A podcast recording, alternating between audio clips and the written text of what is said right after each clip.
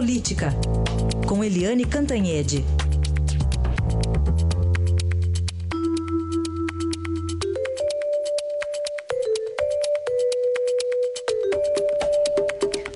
Bom dia, Eliane, como vai? Bom dia, bom dia a todos. Bom dia.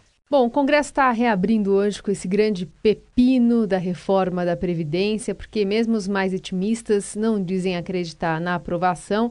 Inclusive, tem até já essa quase ameaça ou ultimato né, do, do presidente da Câmara, Rodrigo Maia, que está dizendo que se não conseguir os votos, pode engavetar e ainda vai jogar todo o ônus na conta do Palácio, né?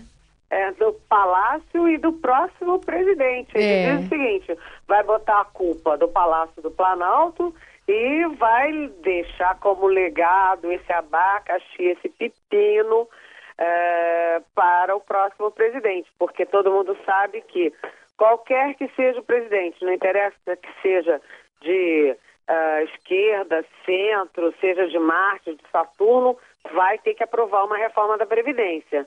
Né? Então ele está dizendo, ó, o, o presidente Michel Temer disse que eu não, enfim, que o Congresso não fez a parte dele, tá bem. Então tá, o Congresso não fez a parte dele, mas foi o, o- a articulação eh, política do governo que não conseguiu os 308 votos. Mas o problema é o seguinte, tudo isso indica que a reforma da Previdência está praticamente enterrada, né? Esses sinais todos que o Palácio está dando, que o Congresso está dando, é de que no dia 20 não vai ter voto.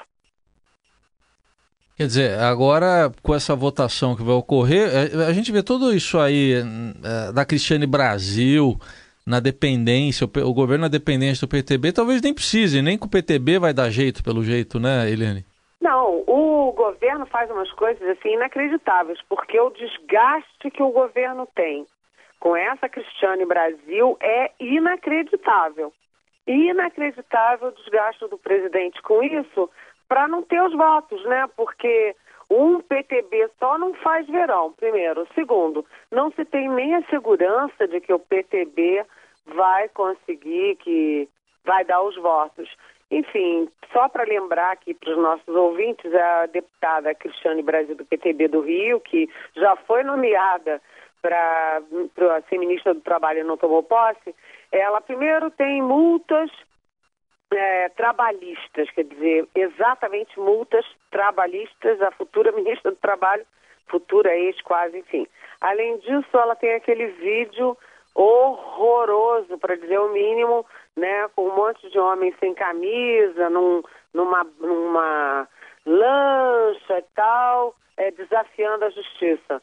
Ah, ontem o Estadão deu que ela está sendo investigada pelo Ministério Público por eh, aí conexão com tráfico. E agora sai essa, esse vídeo que saiu ontem no Fantástico da Cristiane Brasil chantageando eh, as pessoas para ter emprego quando ela era, eh, enfim, estava se candidatando no Rio de Janeiro. Enfim, é tudo errado.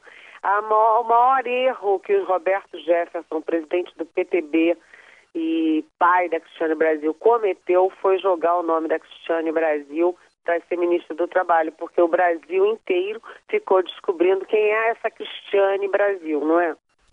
Aliás, a conta que, que o presidente Temer faz é, de colocar ou não a proposta em votação e essa rixa que acabou se criando com o presidente da Câmara, Rodrigo Maia, é que é, se colocar a proposta em votação e ela for derrotada, é que como se o presidente tivesse feito a parte dele e aí o ônus fica pro- por, por parte da Câmara. É mais ou menos essa aritmética que ele faz? Não, na verdade vai ficar um empurrando para o outro, Hum. né?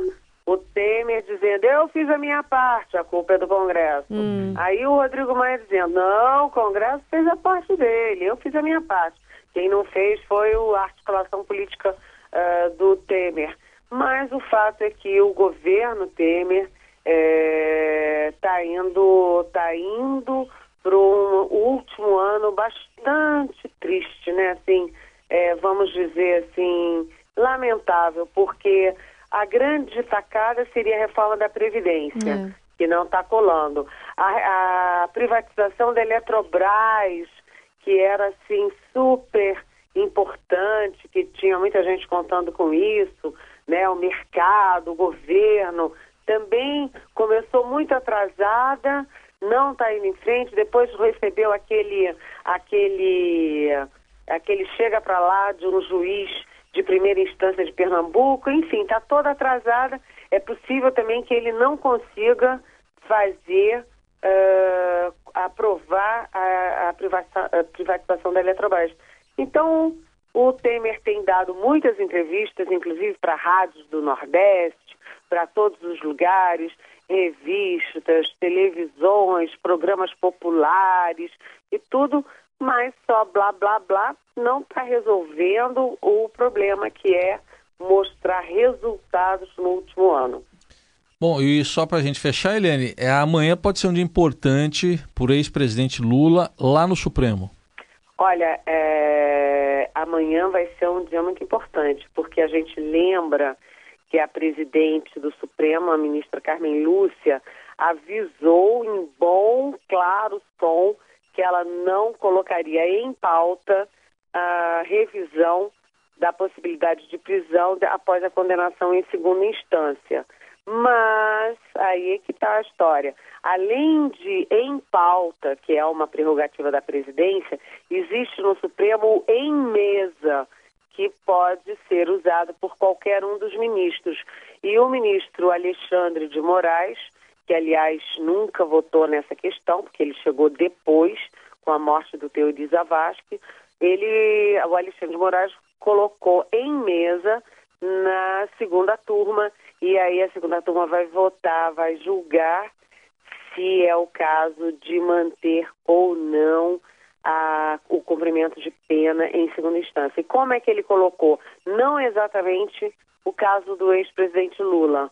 Né? O ex-presidente Lula entrou com habeas corpus na sexta-feira, habeas corpus preventivo no Supremo, para tentar ev evitar a prisão.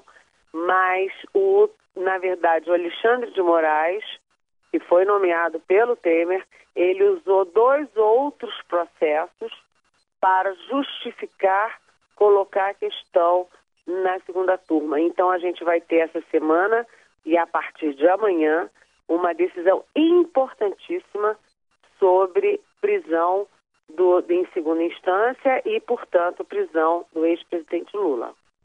Aguardemos então, que semana pré-carnaval está prometendo e amanhã você volta. Até amanhã, Helene. Ah, até amanhã. Bom dia. Bom dia.